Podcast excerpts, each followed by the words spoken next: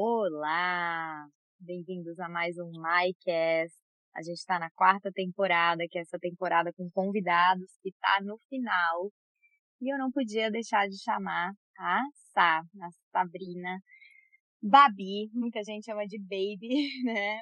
Ela uhum. é de Floripa. É, além de ela ter uma história super legal no yoga, no Ayurveda, estudou com Deepak Chopra na Califórnia, ela fez o curso Perfect Health, ela é super pita, né? Uhum. Sabe muito de medicina indiana, viajou para a Índia. Ela é muito estudiosa, mas além disso, ela é uma super jogadora de vôlei. Foi assim que ela foi parar nos Estados Unidos. Aos 18 anos, ela ganhou uma bolsa de estudos para jogar vôlei aqui. E além de tudo também, ela é irmã do meu primeiro namorado da vida. Bem-vinda, Sá. Linda, bem-vinda. Você, né? É muito lindo estar aqui presente hoje, depois de resgatar aí nossa história juntas. Temos é, uma conexão, né, Mai? Também com a minha sócia, Joana, tens uma conexão bem forte. E Sim. é muito lindo a gente estar nesse caminhar. Obrigada pelo convite estar aqui hoje. É uma honra estar aqui. Isso, a Sá, ela tem um estúdio de yoga em Floripa maravilhoso chamado Inlight. É demais, sou louca para conhecer, dar uma aula aí. Quando for para Floripa, com certeza estarei aí. Uma das minhas melhores amigas com a Joana. Então, estamos em casa aqui, em família, nesse podcast hoje. Estamos, muito lindo. Que lindo. E Sá, já foi o teu. Foi o teu segundo ou terceiro ano no festival? Foi o meu terceiro ano no festival.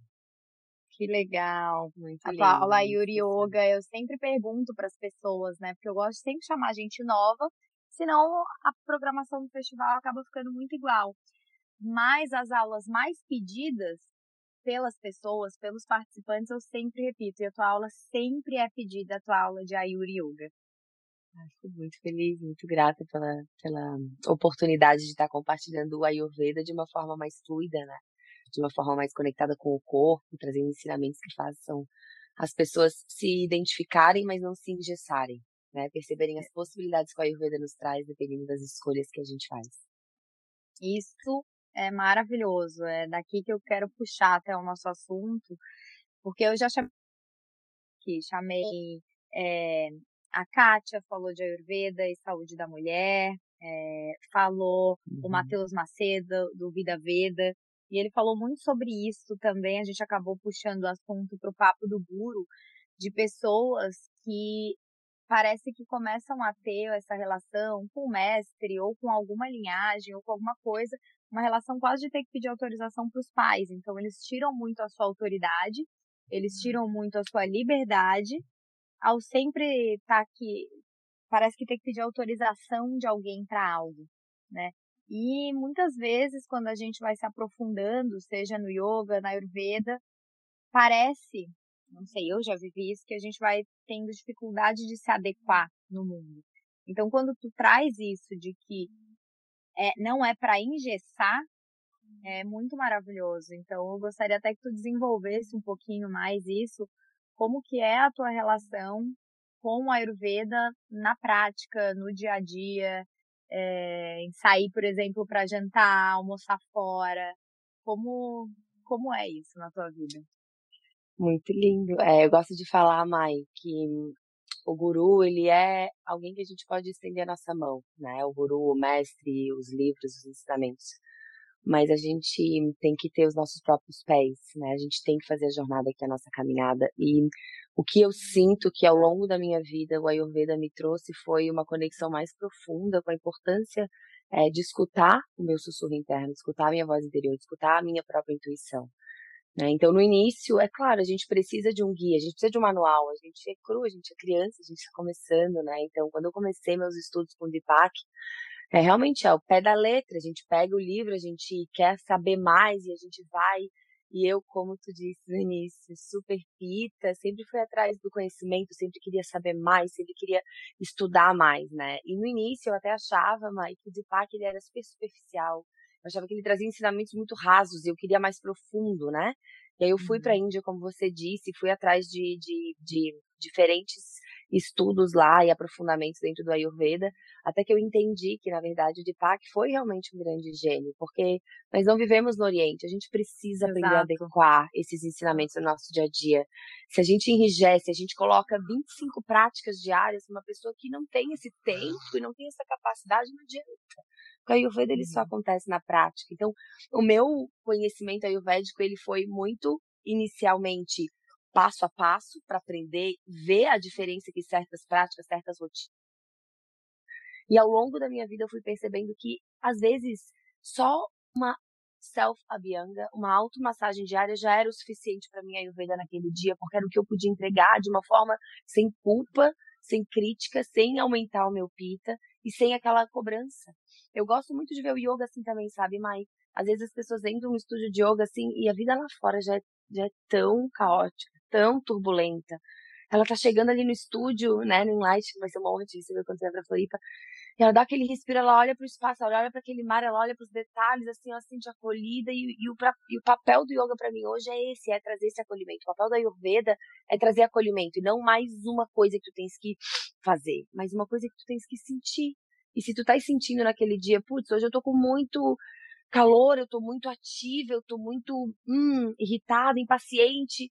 O que, naturalmente meu corpo pede? Como que eu posso meditar, respirar profundo e sentir o que, que ele está pedindo? E naturalmente ele vai pedir uma coisa mais refrescante, uma salada, um pepino, um açaí, uma água de coco. Tu, a gente começa a entrar em contato com esse lugar onde essa troca interna existe. Né? E sim, o conhecimento do guru, o conhecimento do Deepak, o conhecimento dos livros, o conhecimento dos teus cursos, né, do Vida Veda de todos esses mestres e palestrantes e professores, ele, ele é a primeira chave, ele é o guia. E sim, a gente tem que trazer esse tapas, essa disciplina de estar tá estudando, de estar tá querendo conhecer mais, mas saber que o verdadeiro ensinamento é depois que a gente integra esse conhecimento e vive no dia a dia e começa a sentir o corpo se expressar.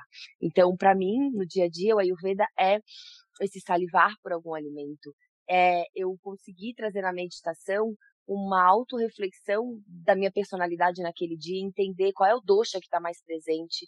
São ferramentas pequenas, não é aquela coisa engessada de tem que ser dessa forma. Tem dias que eu esqueço de raspar a língua, tem dias que eu não sinto vontade de raspar a língua, porque ela está muito sensível. Tem dias que eu consigo integrar é, um, uma, um jalanete, uma limpeza da minha narina, que eu sinto que ela está precisando, e assim tu vais olhando para essas ferramentas que a Ayurveda nos traz, para que ela possa ser um, um suspiro, sabe? Um, um, lugar de acolhimento no teu dia dia. Ai, agora eu vou cuidar de mim com a Ayurveda. E não é aquela coisa mais rígida, eu preciso fazer dessa forma, eu preciso me alimentar assim, preciso colocar essas especiarias todos os dias. Mas sim tentar de uma forma leve, integrar aos poucos esse conhecimento intuitivo e não deixar nunca o outro dizer como você deve fazer, né? Eu acho isso bem legal. Sim. É, e sim, fechar o olho, respirar fundo, sentir como que aquele conhecimento entra em você e ver o que está fazendo sentido naquele dia. Nunca silenciar a voz interna para escutar essa voz externa.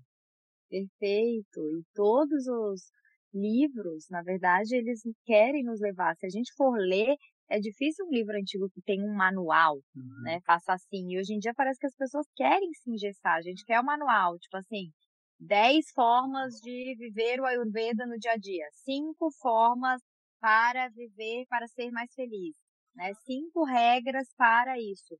A gente tem gente que quer isso, que quer se engessar, mas no começo é importante ter uma direção e aplicar muito tapas. Porque também se for assim, ah, eu, eu vou aplicar o Ayurveda que vai se adaptar à minha vida o yoga que vai se adaptar na minha vida. No início, como tu falou, como uma criancinha. A gente uhum. precisa dos boundaries, a gente precisa entender é, o que que pode, o que que não pode, para depois, como na subida da energia pelos chakras, ir para esse lado mais criativo do segundo chakra, conseguir adaptar. No início, eu acho que foi muito importante, eu digo até pela minha jornada, que eu comecei muito estrita, de muitas amigas, é, eu só andava uhum. com a uhum. galera do yoga porque eu me tornei vegetariana, bebia zero, não bebia nada. Então, quando uhum. eu saí, uhum. eu era esquisita. É, mas foi importante. Foi muito importante. Eu fiquei assim, olha, eu fui na minha vida adulta, abstêmias, não bebia uma gota de álcool, nem champanhe no Réveillon, por da minha da vida adulta, assim, 12 anos. É, foi uhum. muito tempo. E eu acho que isso tem muita importância pelo teu tapas, pela tua restrição, pela tua vontade de fazer acontecer e de se dedicar a algo. Mas depois de um tempo, eu tô no caminho do meio e isso é muito transformador também. Então, existe, eu acho que esse processo, não é também só ah, tudo se adapta a mim. Eu acho que isso é muito dessa uhum. geração atual, sabe? Uhum, As pessoas uhum. parecem que não se esforçam por algo. Mas o autoconhecimento é isso, é para nos levar à liberdade, não é para nos prender, para nos restringir, para criar mais dogmas, para criar mais é, mais uma coisa na agenda a ser preenchida e a pessoa achar, nossa, isso não é para mim. Então acaba afastando muitas vezes, colocar muitas restrições, acaba afastando muita gente desse caminho que é maravilhoso, seja da Ayurveda ou seja do autoconhecimento. Exatamente, Mai. E, e, o Tapas, ele continua mesmo depois, tá? Que a gente tem que adaptar e que a gente coloca, eu vou fazer o que eu consigo encaixar na minha vida. Por quê? Porque a parte mais desafiadora que eu vejo hoje, na minha prática da Ayurveda, é a autoobservação. A gente uhum. cansa de se observar. É muito difícil se perceber e se observar o tempo inteiro né? A mente ela tá treinada para buscar aquele automático, aquele confortável, aquele principalmente eu que sou taurina, né? Aquilo que já tá assim no caminho que já é o mais o, o roadmap mode, né? Aquele aquele modo assim automático.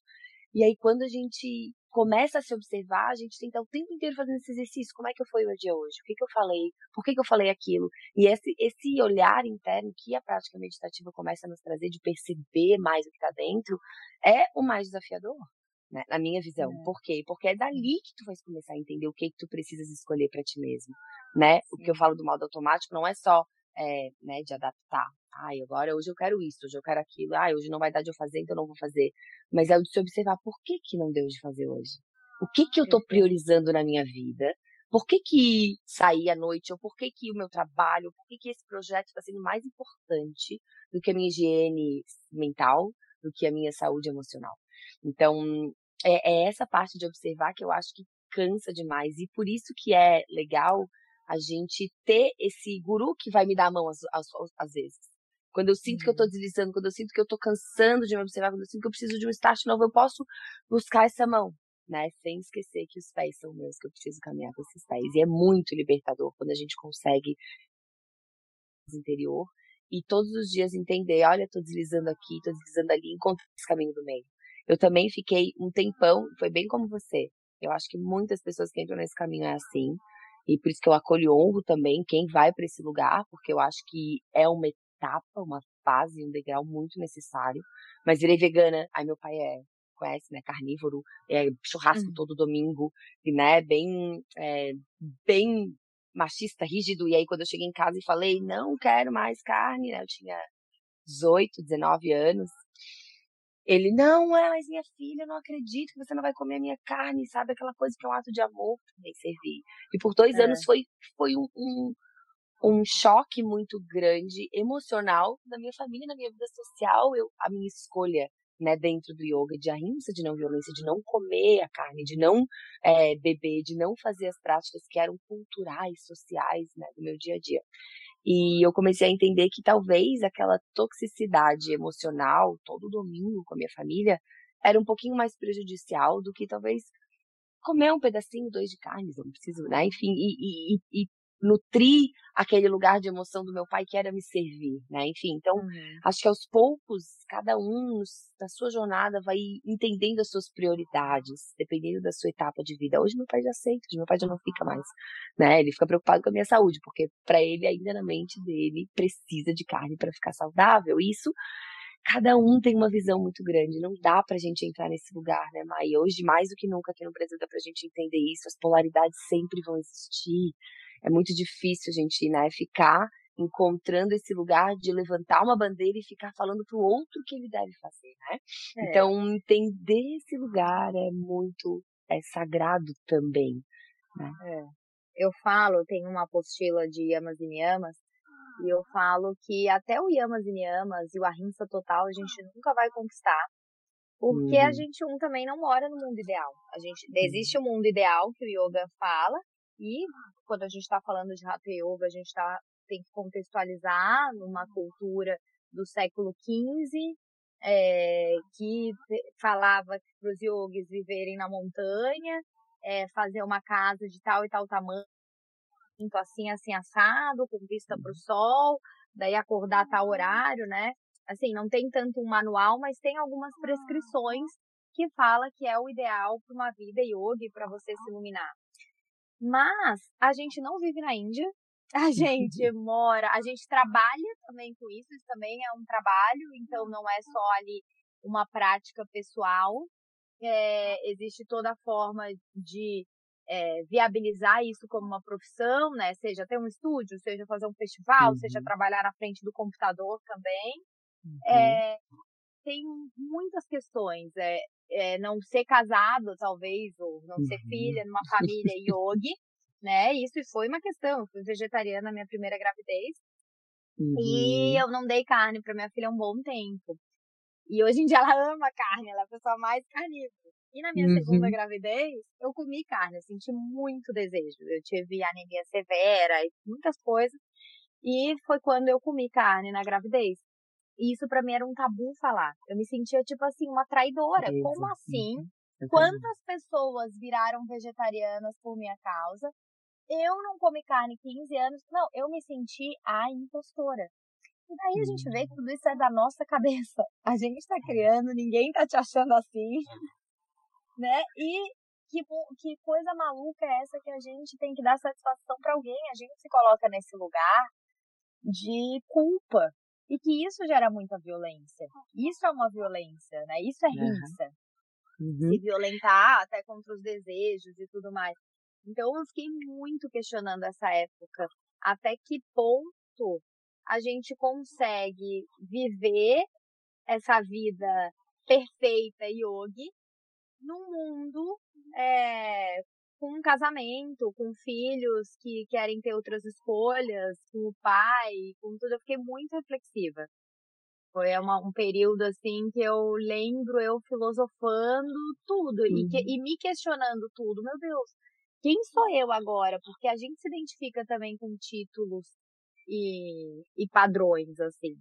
Mas eu... falo tudo isso, uhum. porém, é importante que a gente demora para criar um hábito.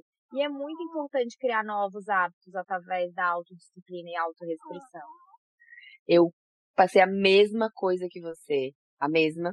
Eu também não estava comendo carne, eu comia um sushi de vez em quando, porque eu adorava sushi, assim, era um desejo muito forte meu, mas como Sabrina. E aí, quando eu engravidei, eu passei muito mal os primeiros oito semanas da minha gravidez, assim, ó, mal, enjoada, emagreci 10 quilos, não conseguia comer nada, vomitava todo dia, fiquei super anêmica também. E quando eu saí do enjoo, que me deu vontade de comer de novo, eu eu desejava carne, eu ia na Fogo de Chão em San Diego e ficava esperando abrir a porta para eu entrar e comer. É. A picanha que saía do espeto era incrível. E para mim também foi muito esse lugar de arrinça, né? Uma violência com o meu corpo. A minha filha, meu corpo tá pedindo esse nutriente. Como que eu vou violentar primeiro o meu ser é. mais sagrado.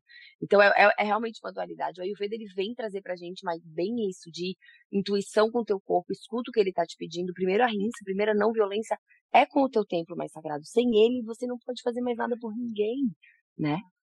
É, então assim também, cuidado vocês, né, as pessoas, eu falo, cuidado que parece que a gente está sempre, às vezes a gente compartilha algo do nosso lifestyle na rede social e a pessoa ela quer uma guiança e quer uma, parece uma liderança nesse caminho, mas parece que vira assim uma seita. E por isso que eu amo a Regina Chakra, que ela ama o uhum. que ela abre o festival todos os anos, que ela sempre fala, gente, eu não quero seguro de ninguém, eu não quero esse papel de mestre, porque é uma prisão para a própria pessoa também né? A gente se colocar ali naquele lugar de orientador e de repente a pessoa que te coloca num pedestal, ela te coloca lá no vale porque ela se decepcionou contigo, mas foi ela. E eu falo isso Sim. por coisas muito simples das redes sociais, que eu, sei lá, passei aí quase metade do ano sem fazer as unhas, não tava afim, tava gostando. Daí, de repente, eu apareço com a unha pintada de novo, as pessoas já, ué, mas não era você que não fazia as unhas, eu parei de fazer por sua causa também. Eu falei, gente, eu não pedi para ninguém parar de fazer, eu não tô querendo criar uma seita. Sim. Não faço as unhas. Inclusive, agora eu coloquei um acrílico. É bem importante, né, Maia? A gente, tal, total. a gente trazer esse olhar de que é sempre uma troca somos todos espelhos, e o aluno também é nosso espelho, né? E se o aluno está É. trazendo aquilo, ele está refletindo uma imagem ou uma inspiração que a gente está passando para ele. Então, todo aluno que vem, né, com alguma inspiração, com alguma troca, é sempre se colocar naquela, naquele lugar, né, de o que, que eu tenho que aprender com isso também, porque ele é um ser que está buscando uma evolução, está buscando um lugar de inspiração. E como é legal a gente sair desse pedestal sempre, falar das nossas fraquezas também, falar daquilo que nos impede também de conquistar esse lugar de, de saúde e bem-estar. Eu sempre fico trazendo nas minhas aulas meus desafios com a Kali, meus desafios do dia a dia. Eu sei que tu fazes isso também, mostrando o perrengue chique do dia a dia aí. E como é importante a gente humanizar o professor, humanizar até pro nosso próprio ego espiritual, que também é super Exato. inflado. Então é muito legal a gente estar sempre aí fazendo umas quedas importantes, uma reavaliação nossa também, como esse espelho de inspiração. E o que eu É. gosto muito de falar que tu trouxe no ponto anterior é experimente. Experimente ficar sem comer carne, veja como seu corpo é. E Experimente ficar sem beber, experimente as leis do yoga, experimente o que o yoga traz. E sinta você mesmo, para você daí tirar suas conclusões. Mas o processo de experiência, que é o que tu disse, os primeiros 12 anos que tu ficou sem, os meus, eu fiquei dois anos só sem carne e sem beber, bebida, mas assim, essas experiências, ela- elas vão trazendo as chaves, elas vão mostrando pro nosso corpo, elas vão purificando também, né, o nosso campo. Mesmo tempo, trazendo mais coerência e, e certeza, clareza interna do que é bom pra gente. Né? E, e para mim esse é o melhor ensinamento da Ayurveda, né? Cada ser é único. Você é Exato. uma fórmula mágica incrível, individual. Um floco de neve único nesse mundo. né? Sim, eu lembro que eu chamei uma. Eu indiquei a pessoa que eu consulto de Ayurveda aqui, que é a Lu Ferraz. Ela é uma Uhum. querida, mora aqui em Miami, super estudiosa. E eu indiquei para uma aluna e eu falei, aí, gostou da consulta dela? Não, como assim? Ela não me passou assim de manhã, café da manhã, uma fatia de pão, Uhum. é, Uhum. uma, uma quadradinho, sei lá o que, de queijo, de manteiga. Ela falou o que, que eu podia comer. E dentro daquilo ali eu podia escolher no café da manhã. Tipo assim, ela tava Uhum. revoltada que ela podia Sim. escolher, que não tinha um guia, assim, ó. Café da manhã, uma fatia de, sei lá, de pão com um não sei o que, com uma medida exata, sabe? Ela passou É quais dá os alimentos trabalho. ideais pra ela. Dá trabalho a gente se observar, dá trabalho a gente perceber o que a gente quer, dá trabalho a gente escolher. É um trabalho muito difícil, né? A gente trazer a responsabilidade da nossa saúde pra gente. É muito mais fácil a gente dizer, olha, diz aí. E aí eu sigo, né? E aí a responsabilidade vai lá para aquela pessoa. Então, é, é, o- é, é, é o yoga isso. O yoga é, tá, tá- tem tudo a ver com essa autorresponsabilidade, né? Essa percepção de que eu sou o meu próprio guru. Eu preciso honrar esse lugar aqui dentro. Eu preciso abrir espaço e ter essa, essa capacidade de escolha, né? Traz a escolha de volta. A gente foi doutrinado a ser robozinho catarinense, é isso, né? Copia e cola, de- decora e faz a prova, né? A gente, na Sim. nossa geração, principalmente, foi muito doutrinado a seguir e não liderar. Sim. E aí o movimento, né, que a Ayurveda traz é você é o líder da sua saúde. É. Como você está usando essa liderança? Sim. Mas é isso. Primeiro vem o conhecimento, vem a restrição para depois vir a expansão. Né? Eu falo que são Isso. coisas complementares. E a expansão. Olha o nosso coração, nem tudo só expande. O Uhum. universo, para o Big Bang acontecer, ele primeiro contraiu tudo, contraiu, depois, pum, explodiu e deu origem a tudo isso. Então, Uhum.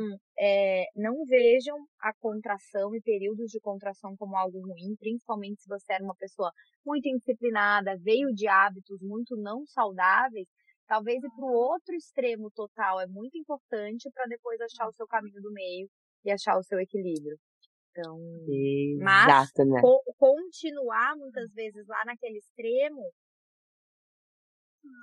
não é saudável, não é saudável se você vive ainda nesse mundo aqui dual e não o mundo ideal. Então a gente faz o nosso melhor com o que temos. A gente faz o nosso melhor e a gente adapta uma mesa de café da manhã de um hotel, a gente vai adaptar uhum. as nossas escolhas, sabendo o nosso doxa. Claro que o ideal é sempre comer algo cozido e temperado e não tomar água gelada, mas adapta e observa. Às vezes você acabou de vir de uma corrida, como você falou, e tá ali no verão, aí, né? Toma um açaí, agora não vai nunca mais na vida tomar algo gelado porque você é vata, né? Então, uhum. calma, não é por aí. Exatamente. Como é importante a gente ir pro 8 e pro 80 para entender onde é que tá o meio. E também a gente está trazendo esse lugar de percepção, porque se a gente está muito lá naquele excesso, o corpo vai gritar. Ele vai gritar com uma dor, com desconforto, com uma dor de barriga, com uma gastrite, ele vai gritar com alguma inflamação, é, alguma dermatite, ele vai falar com você. A gente só precisa realmente estar tá se observando diariamente e você vai perceber o que está acontecendo com você sem que chegue, né? E aí o Ayurveda fala sobre isso, né?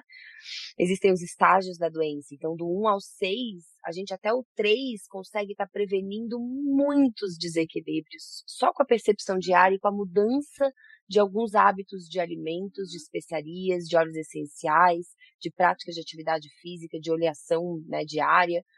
Isso a gente pode estar modulando todos os dias, entendendo como que a gente está, e essa flutuação ela vai acontecer, é natural ela acontecer.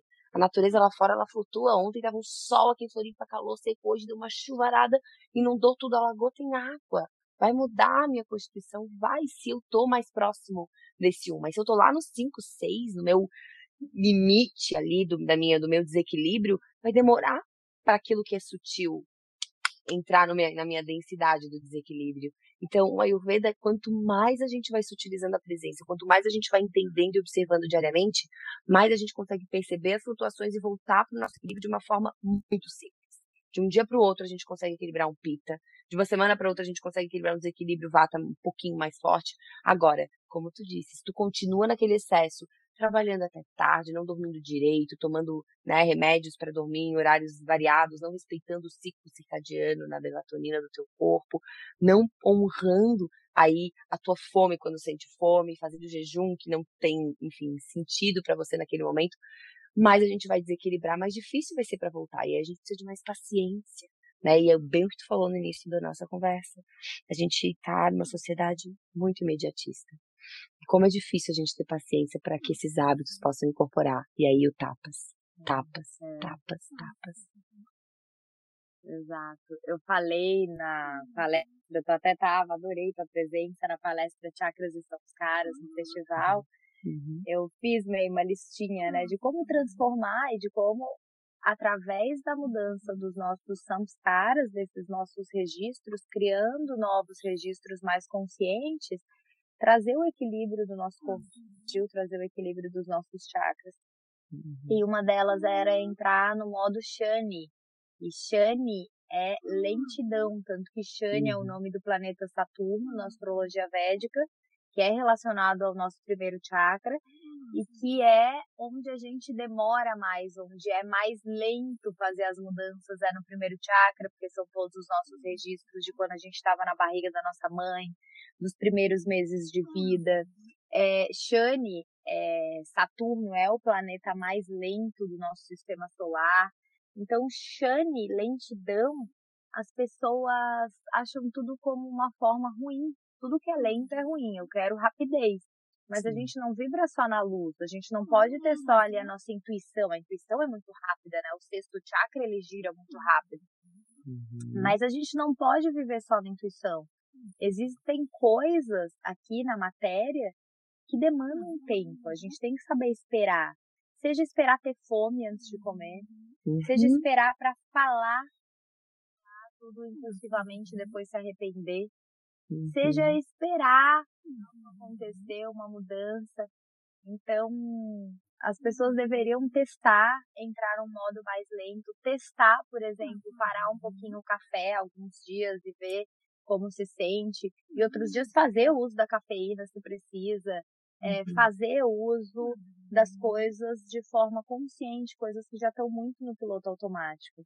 E é muito bom ficar, às vezes, nessa onda lenta, ativar o observador, para conseguir se ouvir, para conseguir ir para uma nova forma de ação.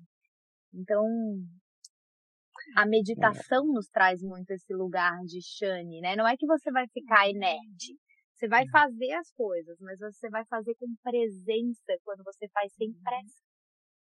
É isso mesmo. Shani é, o, é, é o, o, despertar dessa presença. Não tem como a gente estar tá presente quando a gente está girando muito rápido, quando a gente está muito ativo.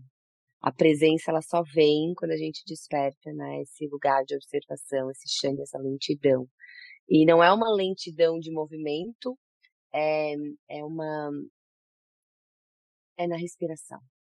É conseguir, com a prática da respiração, acalmar o que está dentro. A gente pode estar tá fazendo muitas coisas fora, mas aqui dentro a gente está lento, aqui dentro a gente está calmo, aqui dentro a gente está em paz, na presença.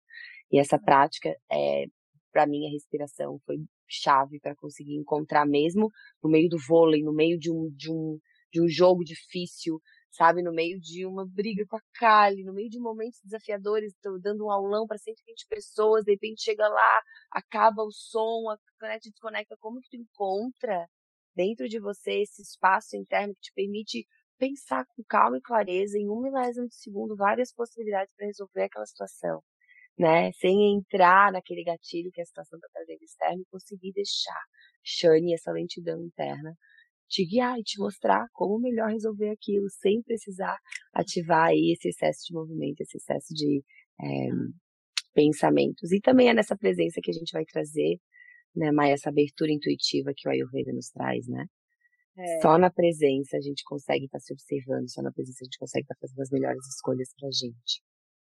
E nessa lentidão, quando a gente está na pressa, já vi que as pessoas estão na pressa, elas acham que tudo é muito importante ali. Ai, porque eu tô apressada, porque isso é muito importante. Elas começam também a se achar importantes, elas não podem perder tempo com uma pessoa que parou no sinal é, uhum. amarelo, não acelerou, elas não podem perder tempo com alguém que demorou para trazer o café. E elas ficam estressadas e elas vão perdendo as pequenas alegrias, né? De ali, de às vezes demorou o café, olhar para o lado, olhar para o céu.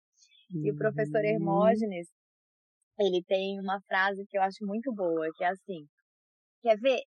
Quer uma vida feliz? Eu tenho dois conselhos para uma vida feliz. Um, uhum. não se preocupe com ninharia. Dois, hum. tudo é ninharia. é acabou mesmo. a internet de uma aula de 120 pessoas, acabou com a música. Ninharia, continua sem música. Faz uhum. as pessoas ouvirem a respiração. Meu uhum. filho entra agora, ele tá duas semanas sem ir pra escola e entrando nas minhas aulas do Zoom. Eu tô dando aula da varanda para ele não me encontrar. Ele apareceu lá, entra tipo, ok, isso é ninharia. Né? A gente começa a se preocupar, nossa, ai, estragou minha aula, estragou nada, continua a aula. As pessoas às vezes já estão lá no estado, já estão de olhos fechados, pelo menos espero, né? Que elas deveriam estar. Então, assim, é, tudo é ninharia, começa a rir das coisas, sabe? Isso traz uma leveza também. Eu vejo que às vezes as pessoas que estão muito lá naquele 80 da restrição, tem que ser assim, tem que ser assado, cuidado para não virar essa pessoa também que dá grandes importâncias para tudo. Começa também a achar as coisas mais ninharia, que você começa a ficar nessa leveza e na lentidão, assim, é, e é muito lindo tá rindo, sabe? Tá na descontração e não quer dizer que você é irresponsável, não quer dizer que você é sem comprometimento por ver as coisas pequenas. É porque, na verdade, tudo é muito pequeno perto da imensidão que é esse cosmos, perto da imensidão que é a nossa alma, que a nossa mente humana ela ainda é tão rasa que ela nem consegue vislumbrar como as coisas que a gente se preocupa não tem importância nenhuma para o cosmos ter acabado, música ou a internet numa aula, né? Exatamente. Não tem importância nenhuma pro Cosmo, o filho, ter entrado na minha aula enquanto eu dou uma aula do Zoom.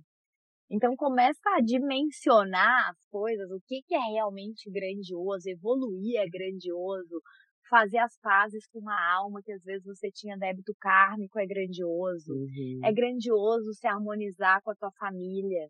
Isso é grandioso, uhum. essa é engenharia. Exatamente. É um ato, na verdade, é uma maturidade, né? A gente entender que a gente pode olhar para tudo de uma forma mais leve, muito, muito importante no nosso dia a dia. Eu me pego muitas vezes, Maia, assim, ó, tem que levar a carne na escola às 7h20. E aí eu, eu até me tensiono de manhã, vamos filha, vamos fazer isso, porque tem que chegar na aula, porque tem... E de uns tempos pra cá eu comecei assim, quer saber? Se eu chegar lá às 7h25, 7h30. Se eu chegar atrasada na live para dar minha aula, eu cheguei. Paciência. Eu vou viver. E eu vou aprender. E o dia que eu conseguir acordar mais cedo, eu vou. O dia que não der, não deu. Porque estava muito nítido essa agitação por causa daquela, daquele lugar que a gente acha, né, que é a nossa maior ilusão de todas, né, Mãe, que a gente controla algo. Então, é. quando a gente cedo para uma criança, né? Muito, mas é bem gostoso, é bem bom. Eles é entram é às nove aqui. Eu sei das nove às três, né? O horário é. maravilhoso, é. o horário da, dos Estados Unidos.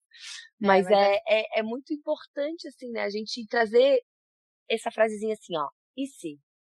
E se eu chegar atrasada? O que vai acontecer? O que de pior e pode se? acontecer, né? Exato. O que de pior e pode se? acontecer. Porque aí quando a gente joga pro e se não for do jeito que eu tô pensando, se sair do meu controle, e a gente começa a perceber que, cara, ninguém vai, né, morrer, não vai acontecer nada muito desafiador, são coisas ninharia, são muito ninharia. A gente se preocupa com tanta ninharia diariamente, tanta coisa pequena.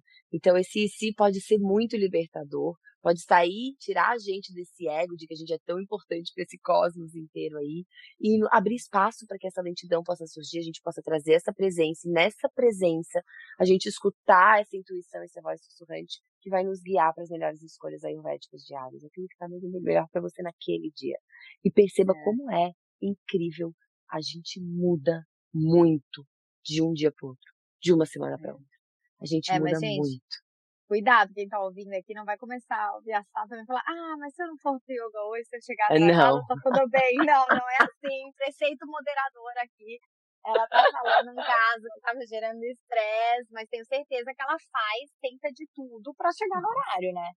né? Não é assim também. Mais cedo, sempre, com certeza. Mas às vezes claro, as coisas saem realmente. Vai, vai fazer uhum. dar certo. Eu sempre falo, faço, dá certo, né? Mas se um dia aí fazer disso a exceção por isso que não pode se tornar regra, também não pode virar aquela pessoa assim, ah, não, né, vou tudo chegar. Bem, é porque tá ensinando uma criança também, né, com uhum. comprometimentos, que tem que chegar na escola aquele horário, que tem que respeitar horários, não é para ouvir agora também e começar a chegar atrasado nas coisas, que as pessoas levam muito ao pé da letra.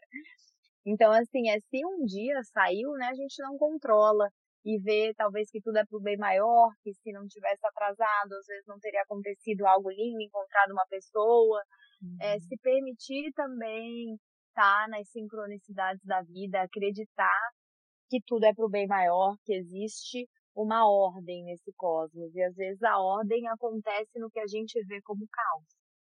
Perfeito, é isso mesmo. Está, Entrar na como que surgiu como que surgiu a tua aula de Ayurveda Yoga? É, na verdade, o Ayurveda Yoga ele surgiu como uma uma ferramenta para estar tá trazendo presença fisicamente de como que os doshas atuam, quais são as energias dos doshas, né? E tentar trazer essa consciência de que a gente é um constante movimento. Então, dentro do Ayurveda, eu, as minhas aulas elas são muito intuitivas. Eu nunca escrevo a aula, nunca digo como, né? Nunca sei como vai ser. Eu chego lá na frente. É nóis. E vou. E quando vai, vai. E é muito mais lindo assim. Eu olho no olhar do aluno, eu vejo o que ele está fazendo, eu vejo o que está integrando nele, o que não está, e aí eu vou guiando e vou vendo. Algumas aulas de Ayurveda, elas começam num capa mais lento e aí terminam né, num, num vata sutil, sensibilizando a presença do ar e do espaço. Algumas vezes começa no movimento mais forte do vata, para aquecer no fogo e para terminar no Javasana, Kapha, enfim. E aí, às vezes, vai e volta, como foi no aulão do Ayur Yoga desse ano. Eu fiz várias idas e voltas de Vata, Pita, Kapha, e volta para o Kapha, e vai para o Pita, e vai para o Vata, para que as pessoas possam sentir como a mudança é rápida.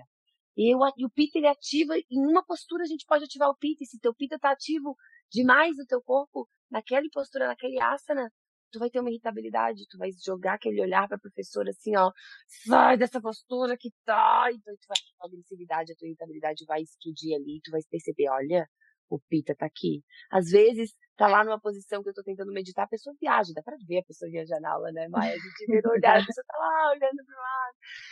Resgata aquela pessoa de volta e traz pra terra, vem pra terra, acalma o teu vata. E aí a pessoa se toca, meu Deus, é verdade, eu ando muito vata mesmo. Então é uma forma muito simples, prática, de a pessoa integrar, entender como que os doshas estão presentes ali no corpo, na mente, nos sentimentos, nas emoções. e naquilo que ela está vivendo na vida dela, né? Se ela está numa fase de estagnação, se ela está numa fase de mais conquista, ou se ela está numa fase de mais criatividade, de inspiração. Enfim, é uma forma de tentar trazer a Ayurveda desse olhar que eu acho lindo, que é da leveza, né? Que lindo, amei, amei te ver esse ano. E eu acho que o ponto alto aqui, a gente falou muita coisa legal, muita coisa interessante, mas o que eu mais gostei foi lá no início, quando falou que achava o Deepak Chopra comercial, que eu tinha muito essa resistência com ele. Eu sempre fui uhum. uma pessoa muito que vai a fundo, muito nerd, daí tudo que era muito, vamos dizer assim, mais comercial, alguém me mostrava, uma blogueira, por exemplo, ah, ela uhum. tem 300 mil seguidores, fala do Ayurveda, mas eu não sentia ela ali muito Ayurveda, sabe? Uhum. Daí outra, o cara best-seller que fala de yoga, e eu achava, ah, isso tudo é muito raso. Mas, gente, olha que lindo que é falar uma linguagem simples e trazer as pessoas para esse universo em vez de afastar. É uhum. muito lindo. Eu vi que eu, por um período, fiquei muito na seriedade e parei, eu saí do Instagram, eu parei de, eu não conseguia aparecer mais, que é, foi assim que eu cresci, foi assim que eu tive muitas alunas, de trazer o que é o yoga de uma forma simples, aplicável no dia a dia, mostrar que eu tenho uma vida também, vamos dizer, comum, que eu não moro na montanha, uhum. isolada, uhum. né? E que eu consigo aplicar tudo isso na minha vida, no meu dia a dia, e que o meu grande compromisso é com a evolução. Então, assim, é muito lindo a gente parar de julgar e ver os méritos que essa pessoa teve, né? E o Deepak Chopra é uma grande inspiração nesse sentido.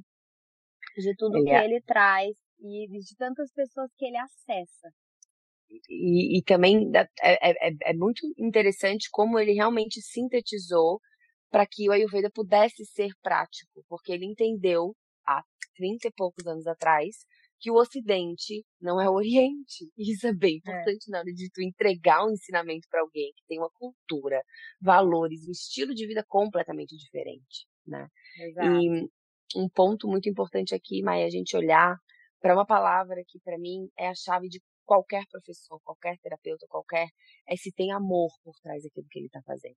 Uhum. Se tem amor ali naquela fala, naquela entrega, porque para mim o amor é o que vai fazer com que as pessoas consigam realmente acessar essa energia, acessar esse lugar de, de doação mesmo, de servir o outro. Porque se é só uma blogueira, se é só alguém falando coisas sobre a Ayurveda, sobre yoga, pro ego dela, para que ela possa conquistar algo que o ego está pedindo e não tem amor ali, não elevou do Manipura para Narata Chakra, é, é superficial e vai continuar sendo, independente da informação que esteja ali, porque o que deliver, o que entrega a mensagem é o coração. Né? E, e tu sabes disso na tua aula. Quando tu coloca a tua emoção no coração e tu fala da, de ti, da tua experiência, tu não estás só recitando o que tu aprendeu e tu estás trazendo da tua vida, do teu lugar interno, aí toca, aí chora, aí as lágrimas vêm. Aí existe a conexão verdadeira e o conhecimento ele integra como sabedoria. Senão fica só realmente no superficial. E existem muitos, com certeza. Muitos Instagrams, muitos sites, muitas coisas que são assim. E tá cada um na sua evolução. Quem sabe um dia quem começou assim encontre esse amor e comece a transmutar e lapidar a sua mensagem de uma forma que saia do lugar de só, né? Quero passar uma mensagem por ego sim por esse lugar de conexão amorosa que a gente consegue encontrar quando estamos no estado do yoga, né? Ai, que lindo! Fechamos com chave de ouro esse podcast, esse episódio, com essa mensagem de que é isso, o amor, o que é o Sankalpa, até porque o teu karma ele vem a partir do Sankalpa, da intenção que tu coloca. Né? Se a tua intenção uhum. é, é do o teu retorno vai ser também algo que só vai te ah. preencher com ego e não com amor. E se a tua intenção é de amor, o que tu vai receber de volta é amor. E é, eu acredito que é isso que a gente veio aprender aqui na Terra, é isso que todos os grandes mestres que já passaram por aqui nos ensinam a amar um ao outro. Eu acho que é tudo que a gente precisa e é uma mensagem que eu ensinei ontem para os meus filhos, que eles estavam discutindo. É assim, não, não é. É, não é. Quando eu vi, eles começaram a querer se estapear pelo é e não é. Ah. Eu falei, ei, ei, ei, ei, ei, para. Nem sempre vocês vão concordar com tudo. E tudo bem, tolerância com um discordar do outro. Né? Uhum. E eu falei, uhum. nossa, o mundo está precisando dessa mensagem, tolerância, que nem sempre alguém vai pensar como tu pensa, Sim. mas que tu não vai deixar de amar a pessoa por isso. E tá, as pessoas falam, ah, mas eu não consigo. Ah, isso eu não consigo amar. Se tem opinião política diferente de mim, não, não dá. Para mim não dá, porque para mim essa pessoa já é picareta e não sei o quê, mas é para os dois lados, assim. Então tudo que o mundo precisa é de colocar amor, entrega Sim. em cada ação. E do amor vem a tolerância. Não tem como você sentir amor e ser intolerante. Não tem. Não tem, não tem. A gente começa a olhar para o outro e dizer, ele está fazendo o melhor que ele pode com a consciência que ele tem. Exato. E o amor ele faz a gente olhar para o outro nesse lugar de acolher, ao invés de julgar. E é aí que a gente começa a crescer. É aí que a gente começa a evoluir, expandir. Ai, obrigada por todos os teus ensinamentos, tá? Quem tá em Santa Catarina, quem passar por Floripa, vai lá conhecer o Enlight. É, tem várias terapias também, tem só yoga, eu vejo os stories de vocês, sei que tem ah, tem bastante coisa legal, vivência de autoconhecimento, terapias, é. muita coisa linda. E também tem, mas que eu queria compartilhar aqui, a gente vai fazer uma imersão Ayurveda aqui em Santa Catarina, na Praia da Silveira, de 3 a 5 de fevereiro. Dá tempo de se hum. organizar. E vai ser uma imersão Ayurveda focada aí, claro, no verão. A gente vai estar na beira da praia, numa casa incrível. Quem quiser é, tá trazendo um pouquinho mais de praticidade, intuição para os seus conhecimentos ayurvédicos, integrar um pouco mais essa prática no seu dia a dia. Fica o convite, depois se quiser compartilhar o nosso Instagram, vocês ah, conhecerem melhor o nosso trabalho, vai ser uma honra. Vai estar aqui na descrição do episódio, vou colocar o teu, vou colocar do Enlight. Gente, eu iria, hein? Silveira, maravilhoso. Maravilhoso. É uma muito forte essa praia. E com certeza com a guiança da Sá vai estar muito lindo. Gratidão, gratidão por estar aqui hoje. Aprendo muito com você sempre. Obrigada por ser essa inspiração, essa fonte de humildade, de conexão e por lembrar aqui da gente que está é, vibrando sempre com você. Ah, obrigada, um beijo. Um beijão, Mai. Tchau. Tchau, amor.